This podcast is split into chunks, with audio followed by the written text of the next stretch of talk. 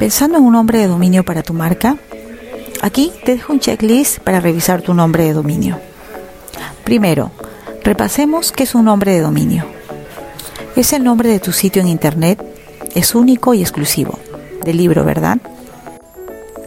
Existen dos grupos de dominio. Uno de nivel geográfico representada por el punto .mx, .ar, .p, por ejemplo y el otro de nivel genérico, representada por organizaciones como .org, .com, .net, etc. Hasta ahí todo bien. Te cuento el caso de cuando una empresa decidió cambiar su nombre de dominio. Hace unos 10 años aproximadamente, esta empresa inició su negocio con el nombre de marca y de dominio con las letras de su apellido.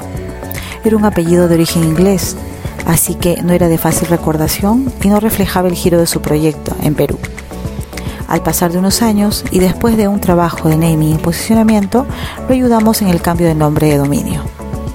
Recordemos que durante esos años no teníamos los avances tecnológicos en inteligencia artificial y marketing en buscadores, SEO y SEM. Y en la actualidad, alrededor del 70% de las búsquedas online en el Perú son para informarse respecto a una empresa, producto, servicio o eslogan derivado de alguna publicidad que vieron por ahí en sus teléfonos, televisión o escucharon en la radio.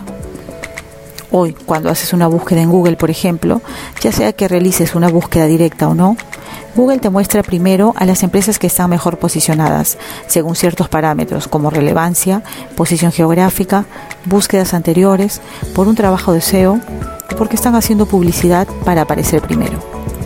Entonces, teniendo en cuenta estos datos, debemos empezar a hacernos las siguientes preguntas. Mi nombre de dominio es corto. ¿Cuántos caracteres tiene? ¿Tiene tildes o signos? Mi nombre de dominio. ¿Es fácil escribirlo, deletrearlo y recordarlo? ¿Representa el negocio o actividad que realizo? ¿Contiene la keyword o palabras clave relevantes para mi negocio? La extensión de mi dominio corresponde al país donde me encuentro. La extensión de mi dominio corresponde al sector donde realizo la actividad. ¿Cómo debe ser mi nombre de dominio entonces? Debe ser de fácil recordación, de fácil redacción.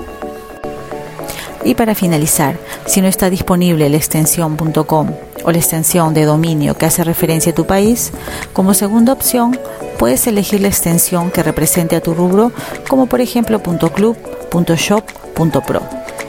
Y no se olviden que los consumidores asocian la posición de la marca en el buscador con el éxito de la empresa. Bueno, hemos llegado al final. Si te gustó, síguenos y comparte. Y nos vemos hasta la próxima semana con el siguiente podcast.